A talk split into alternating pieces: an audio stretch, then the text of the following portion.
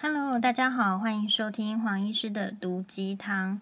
诶，黄医师最近 好像更新的比较就是慢一点点，因为其实还是要把时间呢，就是你知道小孩子如果没有去上课的话呢，我们就是家长要自己把他呃做一个规划。那我的规划呢，其实就是。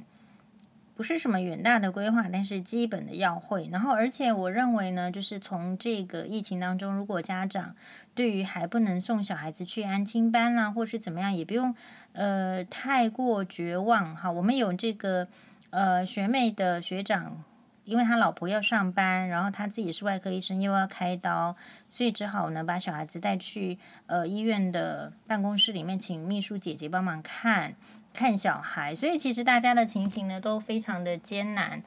不过我觉得从这边有得到一些好处，就是说你要自己教自己的小孩的时候，你才会知道说，其实当老师是一件很难的事情。你以为这么简单的事情，可是要教怎么把简单的事情教会，还是有一些教学方法的，对吧？那黄医师以个人的经验来看，是觉得，嗯。以大家的平均智商来讲，平均智商的意思是说，你常常说这个人笨啊，那个人笨，其实大家的智商都是 bell shape，就是大家的智商不会差很多，在你周遭大概很少会有特别聪明或是特别笨的。但是为什么有人学起来了，有人学不起来了，被丢丢到后面去了呢？我觉得是老师的教学，还有老师的热忱。所以在这边这个疫情的当下，我觉得虽然你可能会遇到啊，一直要烦小朋友的事情，或者是会被绑住，或者是怎么样的，但是你可以刚好借此去了解到说，哦，原来如果是你做老师的话，你准备怎么做？哦，所以我大概就是，你如果有这样的想法的时候，可能会觉得，诶，不会那么的被动式，而会变成是主动式，比较有一点。诶，好像可以规划看看，你自己可以试着做老师看看，你自己试着做家教看看。好，黄医师的话，这个我觉得这就是说，你你会这件事情，一定是因为你有遇到好的老师。同样的，所以你为什么在人生中会遇到挫折，是因为你不太遇得到人生的导师。你的所谓的人生导师呢，是非常的，就是有限的。有限的意思是说，你不见得会遇到贵人，所以你你的所有的人生怎么样去处理，怎么样去面对，主要的学习模式是来自于你的家长，还有你的朋友的建议。可是有时候朋友的建议你还要看是什么朋友啊，有些朋友是空口说白话的，然后有些朋友是真的是很热心，然后提供他自己的经验的，然后有些朋友是不太愿意提供自己的经验，可是就是在那边讲风凉话的。所以，其实，在人生中呢，会遇到各种困难。呃，我们最近接到的网友的讯息，其实刚好是一样来的。比如说，我们有三十七岁的女性网友说：“哎呀，她之前呢，在黄医师的这个鼓励之下，哎，真的跟一个男生，就是他是比较钝的，比较不主动的，告白了。啊、呃，然后呢，嗯、大家认识很久，然后告白也如释负重，真的也相处。”不过也在最近呢画下句点哦。他觉得这位三十七岁的女性网友说，她觉得年龄对这个女性呢还是有伤的，特别是在感觉就是感情啦哦婚姻这条路上。那那时候呢，我看到她的这个这一则这个感想的时候，其实我就刚好看到了八十六岁诞辰的达赖喇嘛，在他的八十六岁生日的时候，他做了什么生日感言呢？他希望自己还是要作为一个，呃，保持一个平呃慈悲心，然后呢，要做，等于是说还是在在这方面努力，好吧，慈悲心传递给给大家之外，他我我觉得整段话里面我，我最最能够 影响我的一句话是说，哎呀，也已经达赖喇嘛自己说，达赖喇嘛自己说，他谨守，他只是人类。的其中一员的信念的缘故，呃，然后呢，感谢大家呢，诚心的对他表示敬爱，也非常喜欢他的笑容，而且他说，哈哈，虽然我年纪年事已高，但我的长相还算英俊，哦，总之，成千上万的人们对我流露出了真正的友谊。我这边看到几个重点啊、哦，第一个是，其实有些人对粉丝、对喜欢他的人，其实只是想要单纯的利用跟获利。可是有一些人呢，确实会把这个粉丝啊，好，或者是说你真正对他这个，比如说达赖喇嘛，真正对达赖喇嘛敬意的人们，是认为说是对达赖喇嘛展现真正的友谊。啊，因为呢，而且达赖喇嘛说，是因为这个群众们啊，朋友们向他展现了真实的爱、尊重、信任，真的很感谢。所以这个就是处在我觉得，嗯，宗教领袖跟这个所谓的受人敬仰的人对下面的，好，当然就是说的一个感想是会根据他内心的层次是不一样的。哦，所以我觉得辛巴欧巴很好，辛巴欧巴有这个达赖喇嘛的精神，就是非常的看重这个粉丝，非常看重网友。我就会告诉他说：“哎，很不错哦。”那同时，我可能也会再提醒他说，应该要跟达赖喇嘛学习，在有生之年要恪守非暴力和慈悲心这两个价值，非暴力跟慈悲心。好，所以我想，嗯，我们辛巴欧巴有时候会打架，这就是暴力，我会提醒他们。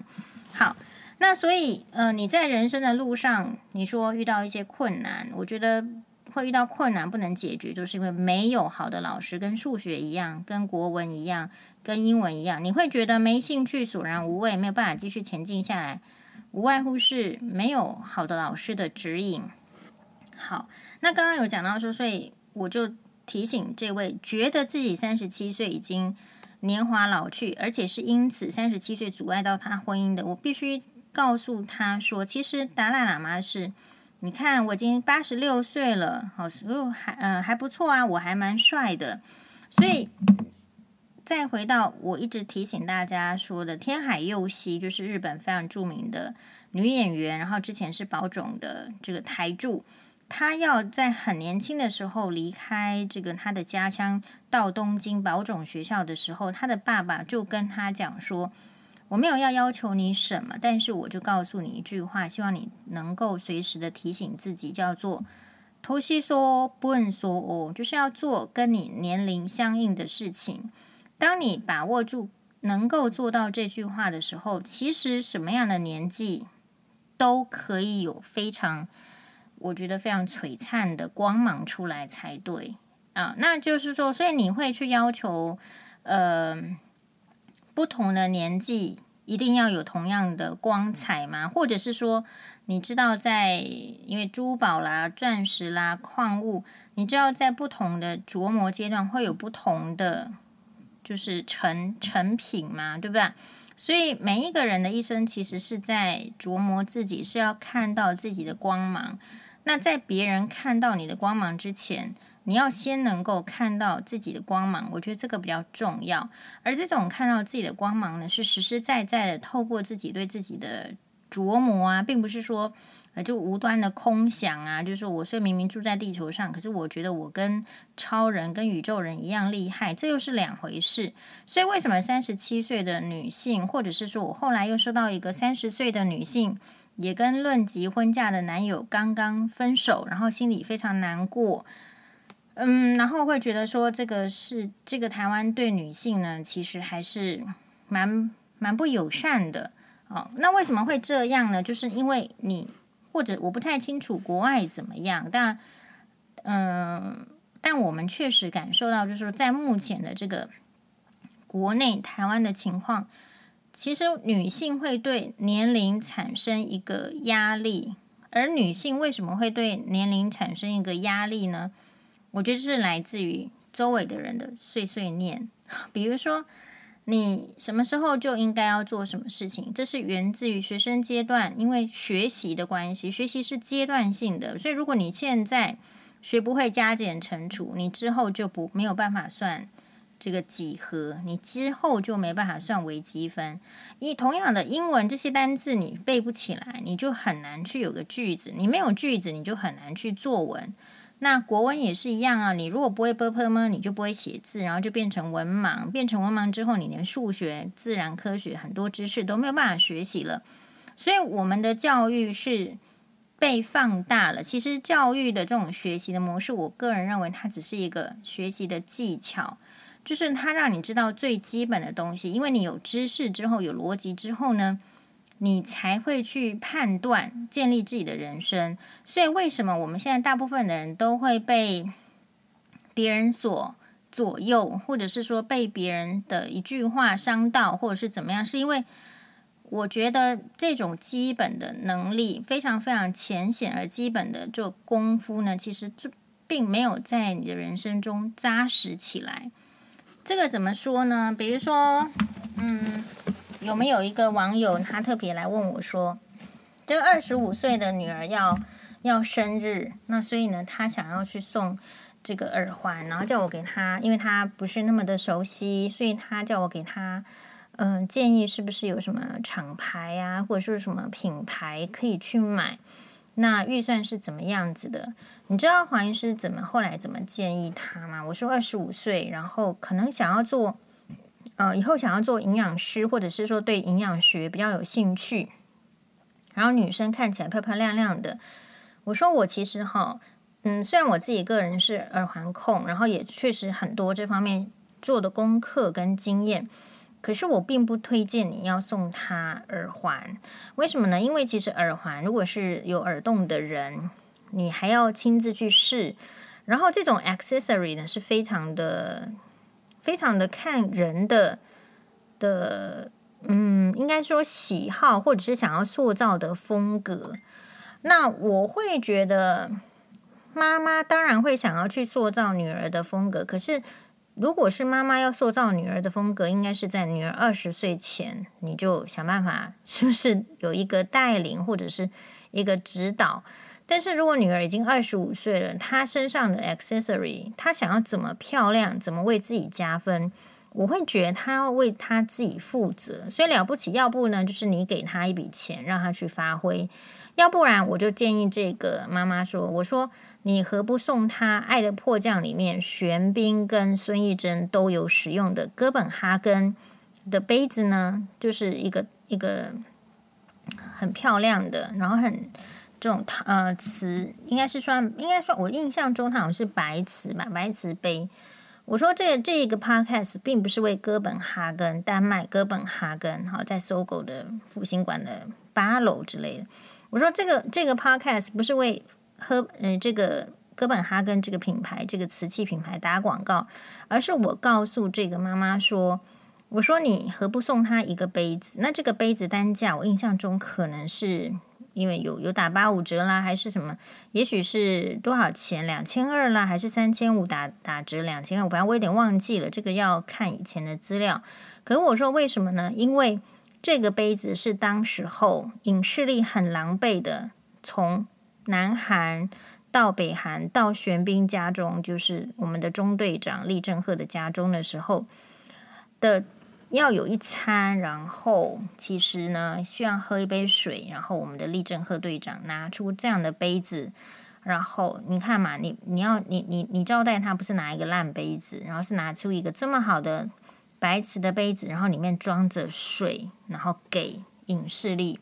我说。你应该让你的二十五岁的女女儿知道，说你将来要找的对象，不论是有没有结婚，男朋友是一个肯愿意拿出一个好的杯子，好好的装水，然后他愿意端给你，就这么简单的一件事情的杯子，然后而不这个做做一个印象，一个提醒，而不是说女儿你你这个妈妈花了心血栽培你之后，你是要。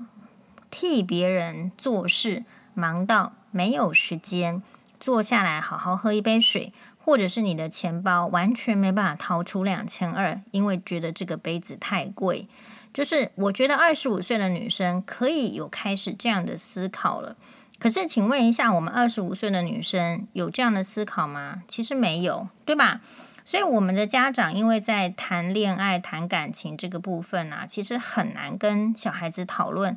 比如说，妈妈要讨论的时候，爸爸就在旁边使眼色，有意见，好，或者是说有些事情其实是妈妈的，嗯，就是肺腑之言，可是不见得讲，因为讲出来怕怀疑，怕说这个是前男朋友的事情，不是爸爸的事情，所以总而言之呢，你就变得迫使你的小孩，特别是女生，在感情路上的经验是经由什么来呢？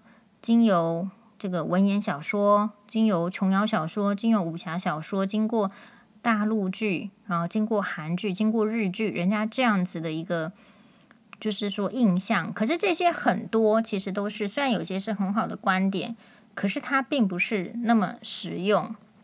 好，所以。呃，回到 我们今天的主题，就是说，到底这个我们台湾的女生要怎么样去面临这个年龄歧视呢？其实年龄歧视这个议题呢，每年都会探讨，甚至呢，呃，也有欧美的这个人呢出书啦。今年好像一月我看有有也有这样的书出来，然后可能有这个很多人推荐。可是呢，我我是没有想要看。那我没有想要看的理由是因为。嗯，我觉得年龄的歧视是存在的，可是你为什么只 focus 年龄歧视？难道今天年龄歧视没有之后之外呢？呃，或者没没有之后，其我们的社会就没有种族歧视，没有财富歧视，没有学历歧视，没有身高歧视，没有体重歧视，没有美丑歧视吗？也就是说，这个社会，我认为我们本来就应当要知道，这个社会就是充满歧视。为什么？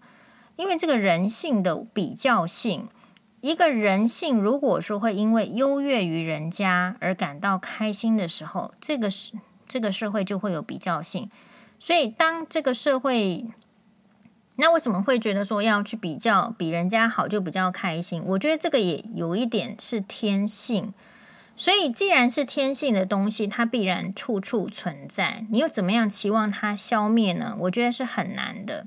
好，所以这边只能够经由就是所谓的你，你对他的这个歧视，你了解到什么程度，然后了解就就做出反应。我觉得只有这样而已。比如说三十七岁，然后人家说显老，或者说显生不出小孩子，假设是这样，然后就说这个不要结婚，你你你就必须要知道说，那只是什么样呢？只是这个男生对自己没有信心。这个并不是酸的意思哦，也就是说，这个男生的没有信心是说他存在的价值，他婚姻的价值，他恋爱的价值的终极的目标，就是为了要生小孩。所以他根据科学的原理，根据世世世俗的压力，他觉得年纪比较大的女生可能会生不出小孩。那这个也就是一种没信心。没信心的意思是说，他忘记了，嗯，其实。大家知道妇产皇后第二个小孩什么时候生出来吗？其实也是三十七岁。就是说，如果你这个男生，你这个社会其实给予女生的条件是好的时候，三十七岁它只是非常表象的代名词。我记得我三十几岁去做试管婴儿的时候，其实那个妇产科医师说，这个这个卵哦，这个卵巢哦，其实就是二十五岁女生的卵巢。所以女生，如果你自己保养得很好，心态很好，做很健康，吃得很健康。其实你并不应该让你的年龄成为就是人家说这些生理状态的一个一个绑绑架，对吧？就是说，像现在很多人会站到磅秤上面去，然后说体脂肪是多少，然后什么是多少。所以其实这些东西都是因人而异的。所以如果那个对象他不能够了解这样。那他就是因为对自己没有信心，他没有信心可以给你好的生活。一个人凭为什么人家说会去称赞年轻或是羡慕年轻？因为其实年轻的背后是付出很多的代价，不然理论上我们自然应该就是越来越老，没有一个人可以对抗。那你如果想要对抗呢？你必须使出全力。这个使出全力可能是你晚上都不要吃了，好，你可能就是。这个嗯，一直要做运动，然后一直要去做医美，这样子你才有办法在外表上看起来年轻。好，所以其实如果这个男生他只是因为年纪的话，我觉得其实早分手也是早好，就是你就让他去找年纪轻的。可是反正呢，你在旁边可以可以怎样呢？可以可以悻悻然。这个悻悻然的意思是说。哎呦，你就你，反正他什么样的年轻的女生摆到他旁边，也是一下子就变老了。所以这样对这样子的男生，其实年龄是没有意思的。而且，嗯，我后来觉得这种这个性别的歧视是说，如果你接受了，那就是一个性别歧视，然后就是一个年龄歧视，那你就接受啊。好，这世界上就有啊。你要来歧视啊，你就说啊，那你就去找一个你不会歧视的对象就好了。就像说，为什么？当然，我们三十岁女生网友没有跟我讲说她是什么什么原因分手。有趣的是，黄医师也没有问他你是什么原因分手。那为什么没有问他是什么原因分手？就是因为我觉得是，呃，以时间过去来讲，你这个是什么原因分手的，就是不重要，所以我不会问不重要的事情，但是我会问说，那你准备就是要让自己成为怎么样的人？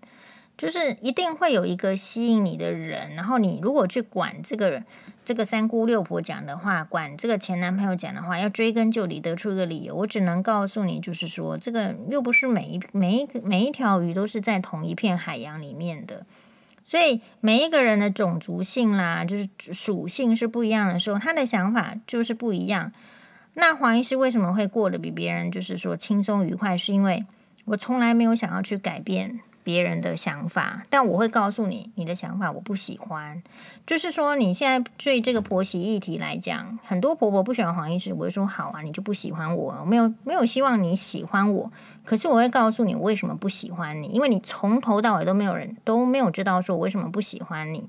所以，同样的，当别人以这样对我的时候，他告诉我说他不喜欢我的原因是因为年纪，是因为财富，是因为身高，是因为外形的时候。那就好啊，你就告诉我你不喜欢我，可是我也没有打算让你满意。如当你抱持这样的心情的时候，因为我们必须更体认我们是平凡女性，我们要让自己满意都很困难了，所以你怎么会先舍弃让自己满意的路，而去选择让别人满意呢？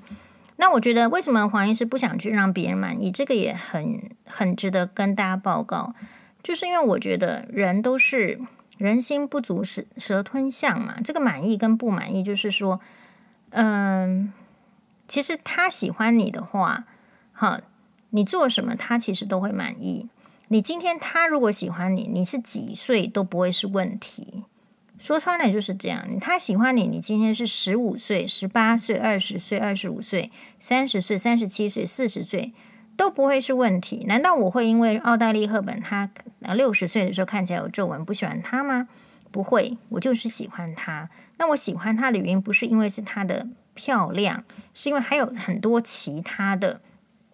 所以，当一个男生用这个年龄在做检责的时候，我觉得女生根本不需要，就是说，呃，觉得受伤害，或者是说你三十岁就觉得说我大势已去，我已经够老了。事实上，三十岁、三十七岁在黄医师眼里。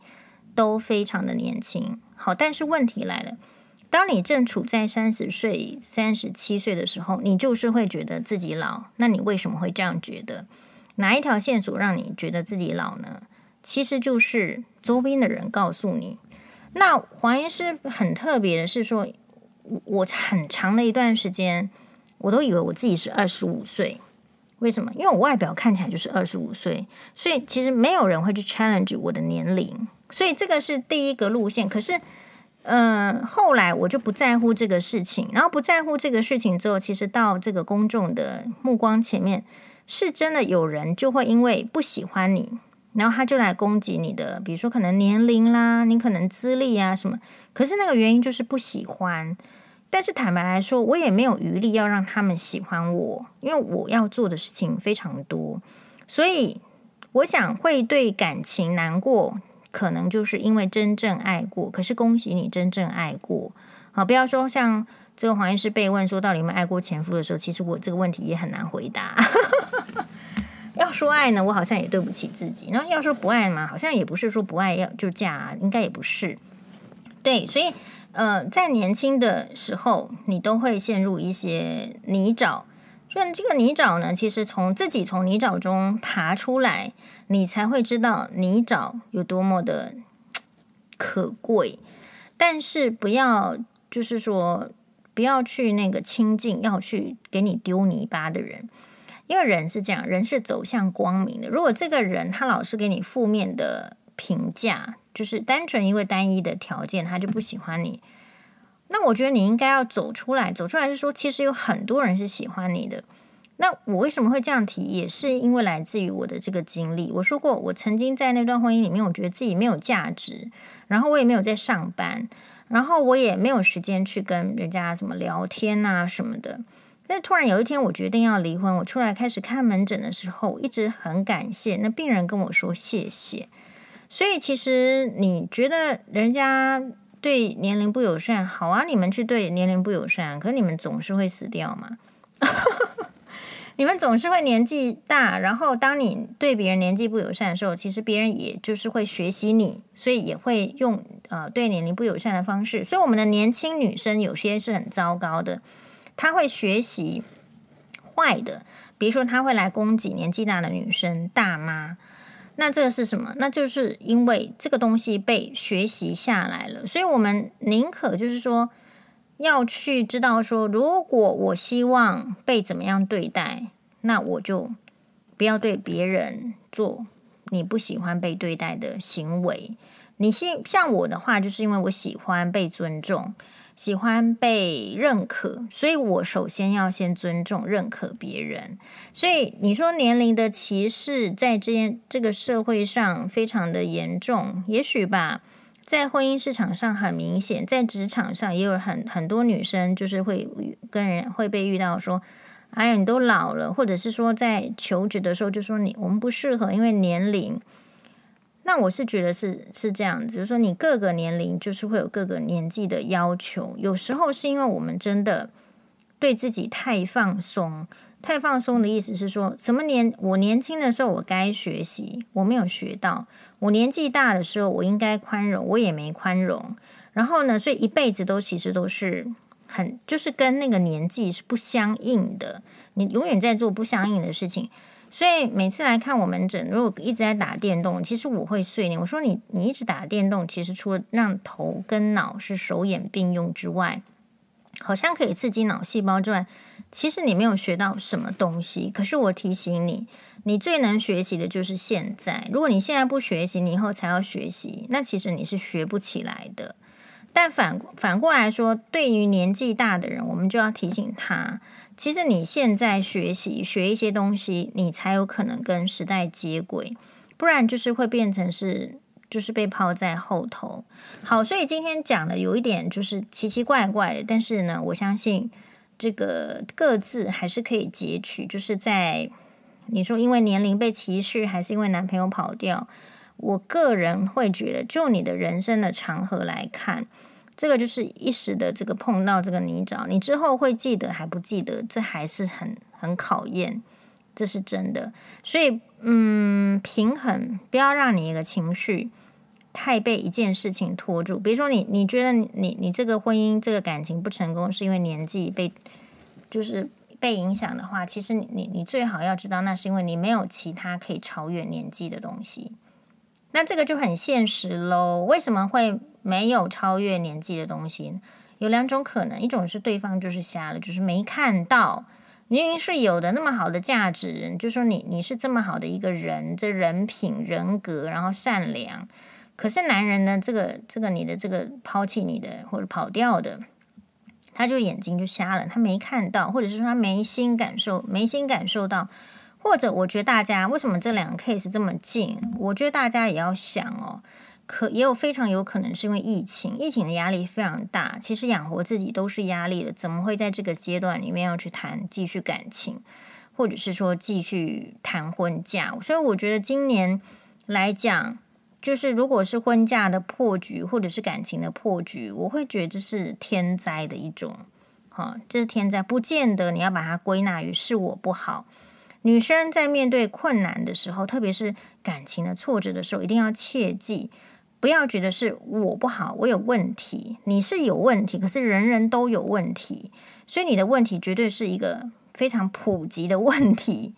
那如果是你不好的话，他其实出去他也找不到什么人啊，因为问题都一样。我觉得女生的问题都一样，我们都不喜欢打扫，我们都不喜欢煮饭，我们就是都想要做少奶奶，这样好吗？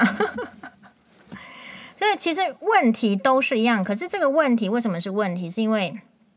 你的需求、你的喜好跟男生期望的就是不一样。他期望你就不要做少奶奶，好好做事啊，帮他做省一个这个人力的钱嘛。所以这个就是不一样的事情。但如果你再去仔细，我提醒就是说很重要这一点，不要觉得是自己不好，所以导致破局啊，嗯。比如说，我们看到这个最近有一则新闻，是沈玉玲的前女友交往很久的佩珍，她就是因为跟沈玉玲分手的时候，真的被分手的不太好，还要被设局去看沈玉玲求婚雅雅的这样子的画面，其实伤得很重，伤得很重。回到老家去的时候，又偏偏遇到已婚的渣男，先骗她，然后呢就怀孕了。怀孕了之后，总而言之就是一连串。这边黄医师看到一个故事的重点，就是他觉得一定是他有什么不够好。当你觉得你自己不够好的时候，你就会觉得你配不上什么好的人，那你就会只会遇到渣男。那然后呢，其实你也因为你觉得不够好嘛，那也是有原因的，因为你没有把时间花去让自己怎么变好。所以当你遇到渣男的时候呢，你就不会。有什么能力去反击，或者是保卫自己，或者是赶快的逃脱？所以这些都是都是环环相扣。所以我觉得女生在遇到感情挫折，甚至就是人家在质疑你年纪的时候，其实你你应该像达赖喇嘛这样说：“我是已经这样年纪，可是我挺美的，挺帅的，或者是说我我挺幽默的，或者说我体重挺多的，或者是说。”嗯，其实我蛮善良的。你必须学着达赖喇嘛这句话来度过人家对你年龄的质疑。谢谢达赖喇嘛，谢谢各位观众，谢谢，拜拜。